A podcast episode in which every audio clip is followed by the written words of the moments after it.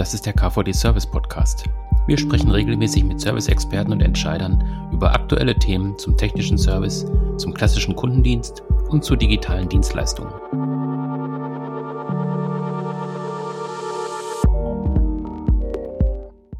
Matthias Haas hat im Moment viel zu tun. Er ist Trendbeobachter und befasst sich natürlich auch mit der aktuellen Situation in Sachen Corona. Herr Haas, bevor wir in die Materie einsteigen, vielleicht stellen Sie sich einmal kurz selbst vor. Ja, danke schön und danke, dass ich da sein darf. Mhm. Ja, wir ähm, definieren Trendbeobachtung und eben nicht Trendforschung oder wie andere sagen würden, Zukunftsforschung. Wir zweifeln daran, dass man die Zukunft forschen kann. Man kann sie aber sehr gut beobachten und am Ende des Tages ist es wahrscheinlich eine Frage der Haltung, wie man mit was umgeht. Ähm, wir haben aber auch unsere Play Series Akademie, wo wir wissen und sehen jeden Tag, dass es Reden leichter ist als es Machen. Dort gehen wir also in Change-Prozesse, zum Beispiel seit zwölf Jahren mit Lego Serious Play. So ist also die Klammer. Jetzt befinden wir uns hier aktuell in einer Zeit der ersten Lockerung. Das heißt, die ersten Maßnahmen, die in Sachen Corona getroffen worden sind, werden zurückgenommen. Und nicht wenige sagen, dass es sich jetzt alles wieder normalisiert. Ähm, jetzt werfen Sie ein, ähm, dass es ein Normal äh, nach Corona nicht geben wird, sondern nur ein Normal mit Corona. Es wird ein anderes Normal sein. Können Sie das so ein bisschen beschreiben, was Sie damit meinen? Also wir sind auch nochmal wichtig, ne? wir sind keine Virologen, manchmal wäre ich es gerne. Aber was uns schon aufgefallen ist, ähm, ist, dass jeder in den Eismodus äh, verfällt. Ich wäre auch gerne ständig beim Spaghetti-Eis sogar. Aber es gibt eben Quellen wie die WHO oder Harvard oder deine Beurteile von der New York Times, wo man eben davon ausgeht, dass wir mit Corona leben und nicht nach Corona.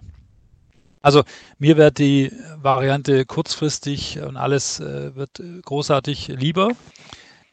Und vielleicht freuen wir uns dann eines Tages, dass es umsonst war. Ich glaube, dass Sie jetzt schon anfangen dürfen, müssen, sollen, für die Arbeit Preise, Preisschilder zu, zu definieren, vielleicht auch Preismodelle umzubauen, damit es nicht ganz so plump ist. Aber ich habe vorher immer wieder gehört, dass man überlegen müsste, ähm, wann man da jetzt wieder Geld für verlangt. Das hat mich ein bisschen, ich, ich zündel ein bisschen, ne? Ähm, das hat mich erinnert an eine Pizzeria in meinem Heimatort. Da gab es nämlich während Corona äh, jede Pizza für 5 Euro. Und als Schwabe ist das natürlich hochattraktiv. Und ich habe mich aber dann wieder gefragt, wann kommen die aus ihrer 5-Euro-Nummer wieder raus? Oder sind sie ähm, davor schon in der Defensive? Also ich glaube, die Dinge hängen wirklich zusammen. Aber zurück zu Ihrer Frage. Die These ist nicht von uns, sondern von besagten Quellen, dass wir in Wellenlinien leben werden und nicht äh, in Eisdielen-Modus äh, verfallen dürfen. Seit einigen Tagen veröffentlichen Sie ja auch regelmäßig Thesen für die Zeit danach. Sie sprechen darin zum Beispiel darüber, dass eine echte Kreativität nötig ist, um die großen Probleme der aktuellen Zeit zu lösen. Was meinen Sie damit? Also grundsätzlich ähm, glaube ich, dass es viele Branchen gibt, die vor der Krise schon schwer äh, in der Defensive waren. Und dass wir nicht überall Spitze sind, auch wenn wir uns das gerne aufs Revers schreiben. Ähm, und jetzt ist die Frage, wo kommt denn echte, radikale, mutige, bekloppte Innovation her? Und die ist aus meiner Sicht nötig, damit wir wieder ganz vorne sind, damit wir auf dem Lebensstandard weiter tanzen können, wie wir es bisher gemacht haben. Und dann spreche ich eben so symbolisch von iPhone-Level. Ne? Also wenn wir uns wirklich neu erfinden müssen oder wollen, dann wäre es doch irgendwie logisch, es wirklich in der Champions League zu machen. So, und wo kommt Kreativität, die dafür ist? Wo kommt die her? Na, die kommt natürlich viel von Unternehmenskultur. Ähm, sie kommt übrigens sehr viel auch von Einzelpersonen und nicht immer von Teams. Na, sie kennen diese, diese Situation ja auch von Workshops. Ja, bei uns macht man das so. Ähm, da werden also auch äh, die Schrägen, die, die Verrückteren, die Rebellen eingenordet. Und diese These hier ähm, geht drauf, dass, dass wir hoffentlich ähm, Sie sehen, da ist ein bisschen Hoffnung mit drin, den Mehrwert dieser Einzeltäter erlebt haben, weil wir sind ja dabei, diese, diese Krise zu lösen, mal radikaler, mal weniger, aber wir sind dabei, die Stück für Stück irgendwie zu lösen. Und dabei brauchen sie nicht nur Teams, sondern auch äh, Einzel, ja, Einzelgänger, die übrigens zum Teil natürlich sehr anstrengend sein können. Viele Menschen sind ja auch dann mit dem Auftreten der Corona-Krise ins Homeoffice gewechselt. Das heißt, Remote-Arbeiten ist an der Tagesordnung auch eine große äh, Herausforderung für Führungskräfte. Wie organisiere ich das Teamarbeiten weiterhin, wenn alle remote arbeiten? Ähm, Sie sagen jetzt in Ihren Thesen, dass Remote in Zukunft elementar sein wird, ähm, dass es eine wichtige Rolle spielt, egal ob in Arbeit, Schule oder Studium. Ähm, können Sie so ein bisschen ausführen, was Sie da erwarten? Also, wenn man so die, die Meldung durchscannt, dann kommen eben schon sehr, sehr radikale äh, Geschichten. Ne? Also, was ich die Universität Cambridge hat definiert, dass bis 2021 alles digital läuft. Der PSA-Konzern in Frankreich, ne, Peugeot und Co., ähm, haben definiert, dass man maximal 1,5 Tage ins Büro darf. Und es, es gibt eine PwC-Studie, dass 25 Prozent der CFOs ihren Bürobedarf überdenken. Also je nachdem, welche Branche Sie, Sie unterwegs sind, wird der Kostendruck so radikal sein, dass ich froh bin, dass ich kein Gewerbe, Gewerbeimmobilienvermieter bin. Weil ähm, da wird es durch den Kostendruck signifikante Veränderungen geben. Und ich finde, der erste Gedanke ist Remote. Der zweite Gedanke ist vielleicht Hybrid äh, irgendwie zu mischen. Und der, der dritte Gedanke wäre, sollen wir hinfliegen? Sollen wir hinfahren? Und da, äh, weiß nicht, aber ich war auch äh, in Übersee für Vorträge, jetzt zum Glück nicht jede Woche und, und aber irgendwie bekloppt war das ja schon. Ähm, gleichzeitig ist die Frage, ob das jetzt freiwillig bleibt oder ob es zur Pflicht wird, ne? Homeoffice als Pflicht. Ob sie damit übrigens im HR-Bereich weltweit an Personal kommen. Ne? Also wenn Sie Lust haben, gehen Sie mal auf Amazon, die Jobseiten. Da finden Sie und es war schon vor Corona so, hunderte von Arbeitsplätzen, wo der, die Location remote äh, definiert wird. Das heißt, Sie können wirklich in Nordnorwegen im Fjord wohnen und Ihren Job machen.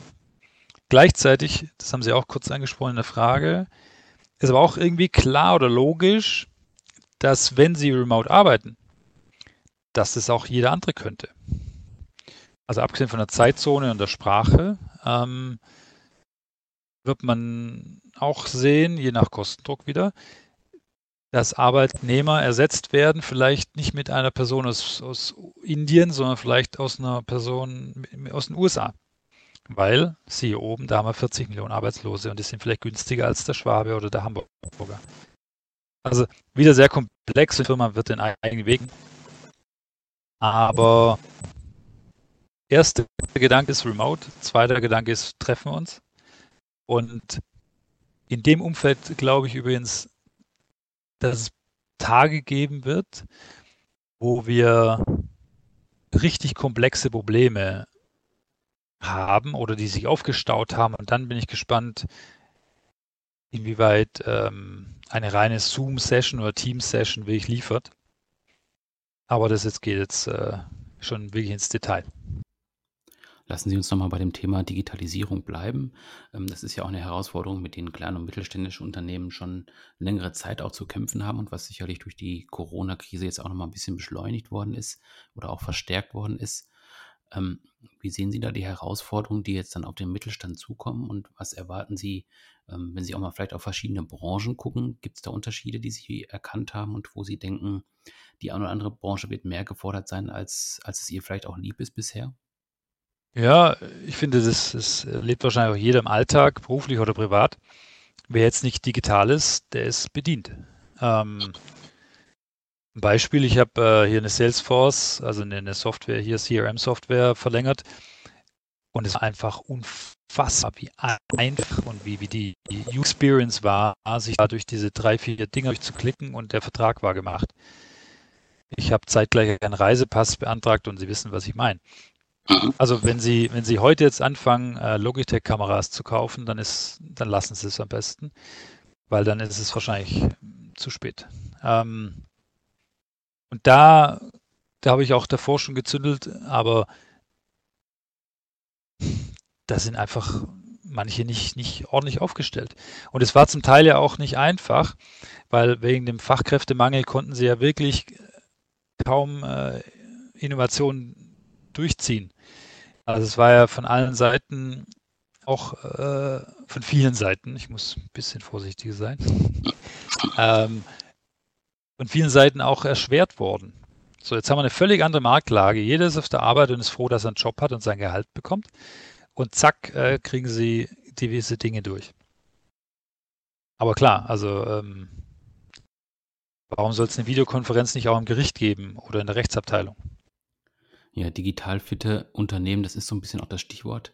Ähm, wenn wir auch mal auf andere Bereiche gucken, gerade jetzt irgendwie Medizintechnik zum Beispiel, ähm, da gibt es ja auch gewisse Trends, die man schon in Amerika erkennen kann, wo remote auch gearbeitet wird. Ähm, sehen Sie da auch Möglichkeiten für die Medizintechnik hier in Deutschland? Oder auch wenn wir auf den anderen Bereich gucken, äh, E-Government, ähm, wie sehen Sie da Chancen für Verwaltung, für Staat, Land, für Stadt, Kommune? Ich gehe davon aus, dass der Kostendruck da jetzt äh, massiv äh, seinen Weg geht. Und wenn Sie zum Beispiel Telemedizin in der Schweiz anschauen, dann, dann, dann die halbe Schweiz macht das. Und warum soll ich zu einem Hautarzt gehen, wenn ich ein Foto schicken kann? Also diese Dinge werden, werden auch wieder übrigens Ihre Arbeit erleichtern, weil, weil man es eben aus beiden Seiten erlebt, privat wie beruflich. Aber klar, ähm, dann bin ich natürlich verwöhnt von einer User Experience auf Amazon-Niveau, ähm, die ich idealerweise auch beim, beim Arzt erlebt habe und dann natürlich auch wieder bei Ihnen erleben will. Das führt letztlich natürlich auch nochmal in das Thema Automatisierung. Ähm, da gibt es ja sicherlich auch viele Bewegungen, die jetzt nochmal neu angestoßen werden, die vielleicht auch ein bisschen intensiver angestoßen werden. Ähm, eine spannende Geschichte natürlich auch für Produktion, für Instandhaltung, für Predictive Maintenance. Ähm, wie sehen da Ihre Trendbeobachtungen aus in dem Bereich? Also ich habe äh, Roboterhersteller in meinem Depot. ähm, okay. Diese Pandemie wird, wird signifikant für weitere Adressierung sorgen, weil sie in der nächsten Pandemie lieferfähig sein wollen. Und weil sie gleichzeitig ähm, Kosten sparen wollen. Und die zwei Punkte die, die werden Ihnen sicherlich helfen. Ähm, nehmen Sie nur mal so ein Beispiel. Amazon hatte in einem Lager in Frankreich äh, schwierige Tage aus Sicht des Arbeitgebers, weil Hygienevorschriften nicht eingehalten wurden und der Franzose eben auch streikt. Ähm, das wird Amazon nie mehr passieren. Und auf der anderen Seite ein Beispiel für, für äh, Kostendruck. Ähm, wenn Sie Whole Foods kennen, zufällig aus dem USA-Trip, gehört auch zu Amazon, aber ist jetzt nicht so relevant. Jedenfalls ein High-End-Lebensmittelhändler. Äh, Gibt es schöne Shops überall in der Stadt, in jeder Stadt im Grunde. Ähm, die haben einen deutlich höheren Personalschlüssel pro Umsatz, pro eine Million Umsatz zum Beispiel, als ein Discounter auf der anderen Seite. So, wo werden jetzt Menschen mehr einkaufen in der Zukunft? Bei 40 Millionen Arbeitslose, beim Discounter. Also auch, auch die automatisierten Systeme werden, werden erfolgreicher sein zumindest die nächsten Jahre aufgrund der wirtschaftlichen Lage. Also da scheint die Sonne aus ihrer, aus ihrer Perspektive. Und das ist ähm, ja, in der Folge natürlich da mit Remote äh, Services und ihre, ihren Experten, die sie da schulen oder an, anleiten, mit einer Querverbindung zu Remote natürlich jetzt will ich möglich, stabil möglich. Das das treiben sie. Und im Grunde eine logische Entwicklung. Was hat das denn für globale Auswirkungen aus Ihrer Sicht? Ist die Globalisierung tot? Ja, ja und nein. Also auf der einen Seite werden wir vielleicht systemrelevante äh, Produkte definieren, die ja Sparen vielleicht definiert, damit wir das nächste Mal Masken haben. Ähm, aber sobald der Druck da ein bisschen raus ist, bin ich mir nicht sicher, ob die Ministerien und Co. gleich schnell weiter liefern. Ähm, auf der anderen Seite kommt einfach jede Bremse von einem Porsche aus Italien. Und das umzuziehen ist so derartig teuer, dass es auch äh, ein erfolgreicher Automobilhersteller nicht, nicht durchhält. Also, wenn Sie schauen, wie, wie diese Rohstoffketten und, und Teilprodukte günstigst aus dem Ausland kommen, dann sehe ich das äh, nicht, nicht im größeren Stile weil die Wirtschaftslage eben so ist, dass sie jetzt nicht alles nach Hause holen. Das schaffen sie finanziell gar nicht. Sie haben noch das Thema Pricing angesprochen. Ähm, wie sehen Sie da die weitere Entwicklung? Ähm, wir kennen ja noch alle den Slogan Geiz ist geil. Sind wir da wieder angekommen? Ja, ja. Und zwar einfach, weil sie es nicht, sie haben es nicht. Ähm, und das ist in den Firmen genauso wie im privaten Leben. Also der CFO wird stärker denn je und damit äh, haben sie auch keine, haben sie so Dominoeffekte Richtung Recruitment, ne? Also ist natürlich die Frage, wo das Geld dann herkommen soll. Ja, also ich glaube, der wird das digitalisieren, was, was ihm irgendwie den nächsten Monat gibt. Aber das Wort Digitalisierung kommt noch so oft. Ja, und ich zündel wieder, aber es ist wirklich Zeit, dass wir diesen Begriff mal löschen, weil wir sind jetzt in der nächsten Ausbaustufe. Ähm, und das ist, das sehen wir regelmäßig in unserer Kurzbegleitung, müssen rechtzeitig anfangen. wenn, wenn, wenn nichts mehr da ist, ähm, dann können sie natürlich auch nicht äh, sich neu erfinden. Und das ist natürlich ein bisschen skurril. Aber weiß nicht, ja, ich komme ja offensichtlich aus Stuttgart. Ähm, da gibt es zum Beispiel einen Kolbenhersteller. So, das ist jetzt nur ein, ein Beispiel. Ja. Wir haben auch keine Kundenbeziehung mit dieser Firma. Aber wie, wie können Sie diese Belegschaft, wie konnten Sie dieser Belegschaft klar machen, wir hören Kolben auf, weil Kolben sind Auslaufmodelle. Wenn Sie gleichzeitig natürlich, äh, hat ja auch seine Berechtigung, Betriebsräte haben, die jetzt so viel schützen wie möglich. Und der Schutz kann natürlich offensichtlich dafür sorgen, dass der ganze Laden abgeschlossen wird und zumacht. Wir sind eines der ältesten Länder der Welt, demografisch. Ältere Menschen, können Sie zustimmen oder nicht, können wir diskutieren. A, haben älteres Wissen, weil sie waren einfach schon 50 Jahre nicht mehr auf der Schule und ich bin auch keine 16 mehr. Ähm, und B, ältere Menschen gehen nachweislich weniger Risiko ein. Oder anders formuliert, wäre Stuttgart jünger, wäre der Bahnhof längst fertig. So, also ich glaube, es hat ganz viel mit Altersstruktur zusammen, warum hier manche Dinge überhaupt nicht vorwärts kommen. Und das wäre fast schon eine Empfehlung. Gucken Sie, dass Sie möglichst viele junge Menschen in Ihren Reihen haben, ähm, weil die werden jetzt auch Gas geben, weil sie merken, die Happy Hour ist vorbei. Wenn man sich die aktuellen Entwicklungen so anguckt, würden Sie sagen, Kostendruck befeuert auch so ein bisschen die Innovationen. Also blicken wir mal zum Beispiel auf die Automobilbranche, die ja jetzt auch gehofft hat, dass sie ein Anreizprogramm über die Bundesregierung bekommt, wo die Bundesregierung jetzt natürlich nur auf die Elektromobilität eingegangen ist. Also heute Morgen, ich kann schlecht sagen, ich habe mich gefreut, aber, weil wir haben auch Automotive-Kunden, aber ich habe mich tatsächlich gefreut, dass keine Verbrenner in diesem äh, neuen Konjunkturpaket gefördert werden. Das heißt, es gibt also Idealismus. Ähm, aber es hängt echt von dem Geldbeutel ab, weil die Sinnfrage stellen sich vielleicht ab 60.000 Euro, wenn man das irgendwo so markieren darf. Als ich erst mal im Silicon Valley war, habe ich gemerkt, dass die alle die Sinnfrage stellen. Das Ganze ist Valley, ganz San Francisco, aber die verdienen halt auch im Durchschnitt 100.000 Dollar. Und dann kann ich mir natürlich die Sinnfrage stellen. Es wird enorm vom Geldbeutel abhängen, wie, wie wie defensiv, wie, wie progressiv sie sind, wie erpressbar sie vielleicht auch sind, weil sie eine Baufinanzierung haben laufen lassen. Äh,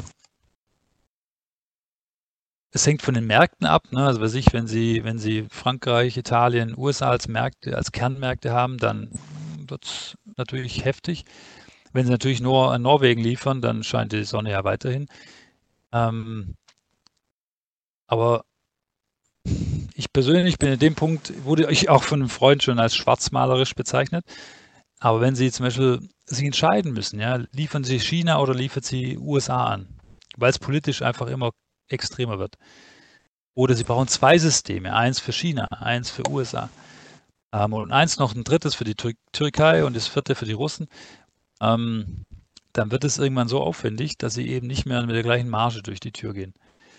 Und Autokratien an sich ist ein ganz eigenes Thema, aber die sind einfach sehr erfolgreich, machen aber die Regeln. Und vielleicht werden sie sich auch ausschließen. Ne? Also wenn sie Hongkong oder Taiwan beliefern wollen, dann dürfen sie vielleicht nicht mehr Mainland China beliefern. Solche Themen muss man echt beobachten, weil sie sehr, sehr auf ihren Vertrieb, auf, auf die Umsatzzahlen knallen können. Also ja, die Kosten äh, halte ich für schlimmer als so manche andere.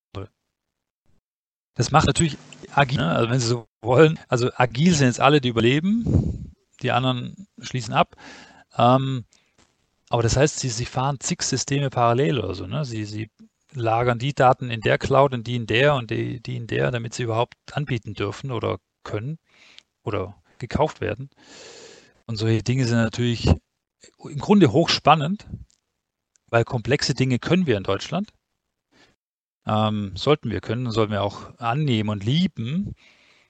Ähm, und ich glaube, dass das jetzt sich alle wieder zusammenreißen und da auch was möglich ist. Aber zusammenreißen müssen sich schon alle. Also jetzt äh, Kurzarbeit als Urlaub zu definieren, da wird, äh, dann, dann wird es irgendwie schwierig. Die aktuelle Zeit bedeutet natürlich auch, dass sehr viel über Einsparungen nachgedacht wird. Andererseits muss natürlich auch viel investiert werden. Ähm, wenn man jetzt an Infrastruktur denkt, an Gebäude, wie wird sich das verschieben Ihrer Ansicht nach?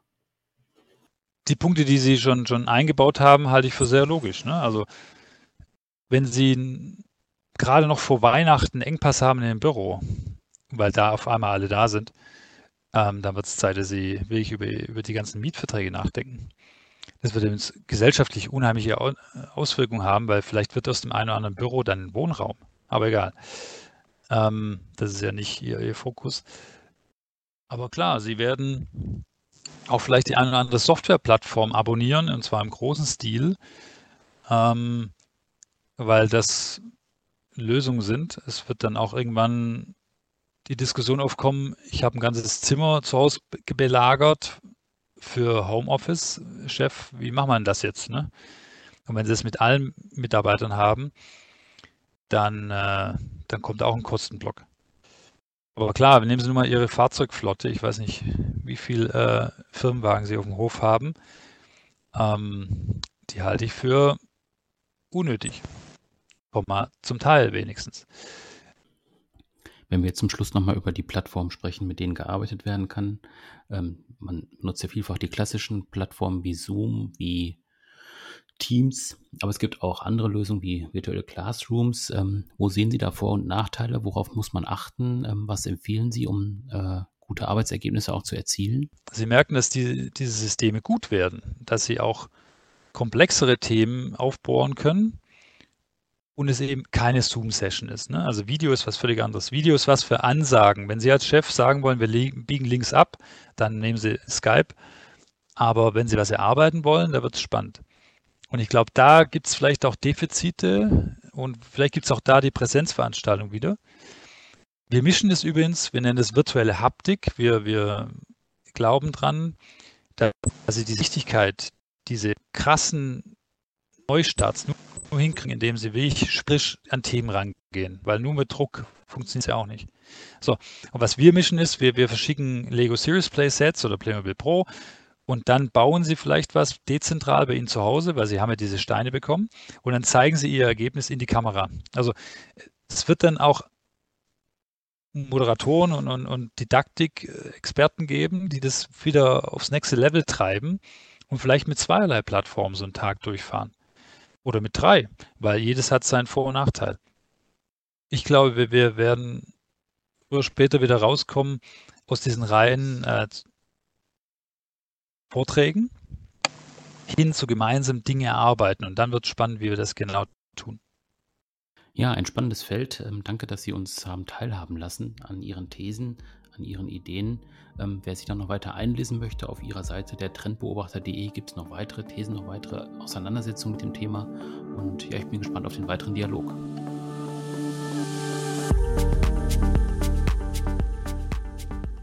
Das war der KVD Service Podcast. Abonnieren Sie unseren Podcast auf den klassischen Plattformen bei iTunes, SoundCloud und Spotify. Oder besuchen Sie uns im Internet unter kvd.de.